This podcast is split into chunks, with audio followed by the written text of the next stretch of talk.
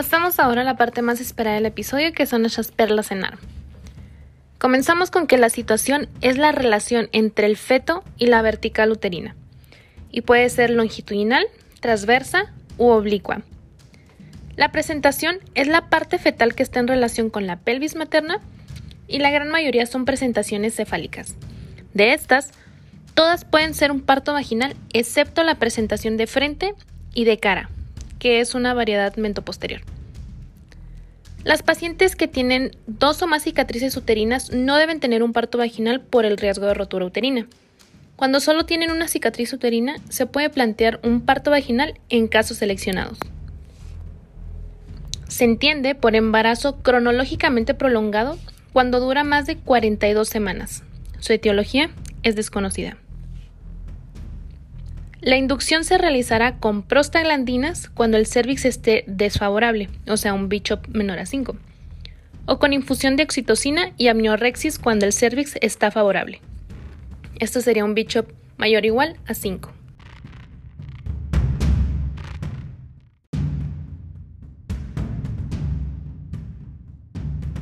Los forceps se emplean para la extracción fetal cuando presenta dilatación completa y la presentación está en el tercer o cuarto plano de Hodge. Es un instrumento rápido que permite realizar tracción y rotación, lo que lo convierte en un instrumento muy útil en casos de sufrimiento fetal. La ventosa ejerce una presión negativa y así permite que se traccione la cabeza fetal. Precisa dilatación completa y que la presentación esté en el tercer o cuarto plano de Hodge. Las espátulas se emplean en la parte final del expulsivo, requieren la dilatación completa y que la presentación esté en un cuarto plano de Hodge. Su principal indicación es abreviar un expulsivo largo o con patología fetal. La episiotomía no es un requisito indispensable en el parto instrumental. La vía del parto en las gestaciones monoamnióticas será siempre la cesárea. Solo se admitirá el parto vaginal en las gestaciones biapnióticas en las que el primer gemelo está encefálica, si son gestaciones de más de 32 semanas, mientras que si son menos de 32 semanas, solo se hará si ambos fetos están en cefálica.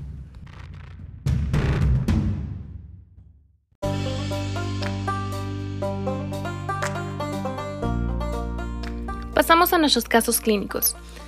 Tenemos una paciente gestante en la que el embarazo ha transcurrido con normalidad y en la 42 semanas más un día el registro cardiotocográfico es no reactivo. ¿Cuál de las siguientes conductas es la aconsejada? Número 1. Repetir el registro en las 48 horas. Número 2. Realizar una ecografía. Número 3.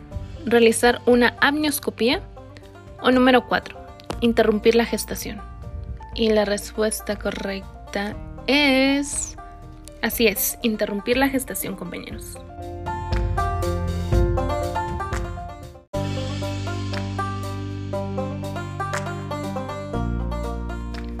Para nuestro segundo caso tenemos una paciente en periodo expulsivo a 34 semanas de gestación con una presentación en tercer plano de Hodge con una posición occipito ilíaca izquierda transversa y aparición de una bradicardia fetal de 60 a 70 latidos por minuto.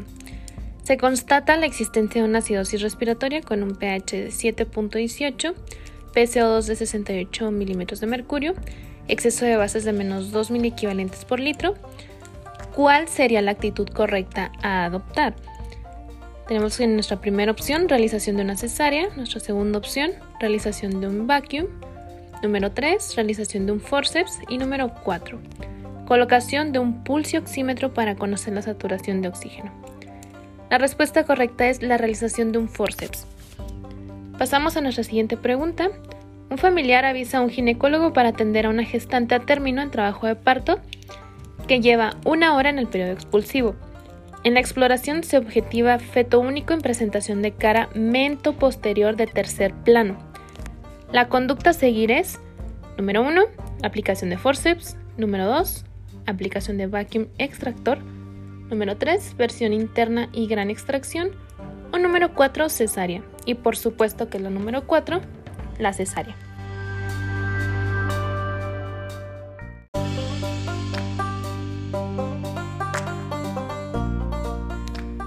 Acude a su centro una primigesta de 35 años por sensación de dinámica regular.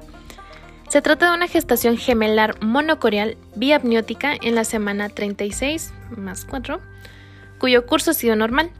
La exploración revela un cervix borrado con 5 centímetros de dilatación. Está blando y centrado.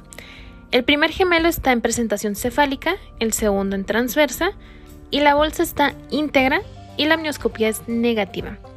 ¿Cuál es la actitud correcta de cara al parto? Tenemos nuestra primera opción, realizar una cesárea urgente ya que se trata de una gestación biapniótica. Número 2, dejar evolucionar el parto por vía vaginal. Número 3, dejar evolucionar el parto vaginal del primer gemelo y realizar una cesárea no electiva del segundo. Y número 4, iniciar la administración de tocolíticos puesto que se trata de una gestación de 36 semanas y es previsible que los fetos sean muy inmaduros. La respuesta correcta es la número 2, dejar evolucionar el parto por vía vaginal. Y finalmente, nuestro último caso, en una paciente gestante en la que el embarazo ha transcurrido con normalidad y en las 42 semanas más un día el registro cardiotocográfico es no reactivo. ¿Cuál de las siguientes conductas es la aconsejada? Número 1. Repetir el registro a las 48 horas. Número 2. Realizar una ecografía. Número 3 realizar una amnioscopía o número 4, interrumpir la gestación. Y por supuesto que es interrumpir la gestación.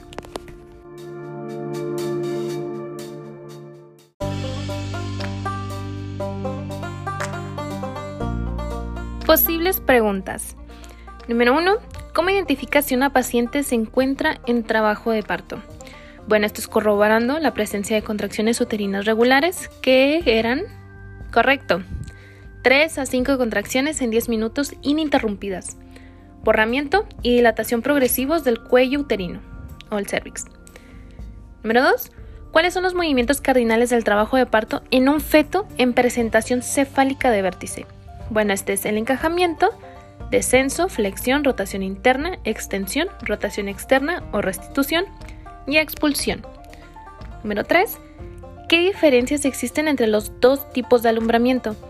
Recordemos que el tipo Schultz es el más común en un 80%. Aquí la placenta se inserta en el fondo uterino y el sangrado es al final de la expulsión, o sea, cara fetal. En la tipo Duncan, la placenta se inserta en la porción lateral del cuerpo uterino y existe sangrado durante toda su expulsión. Esta va a ser la cara materna.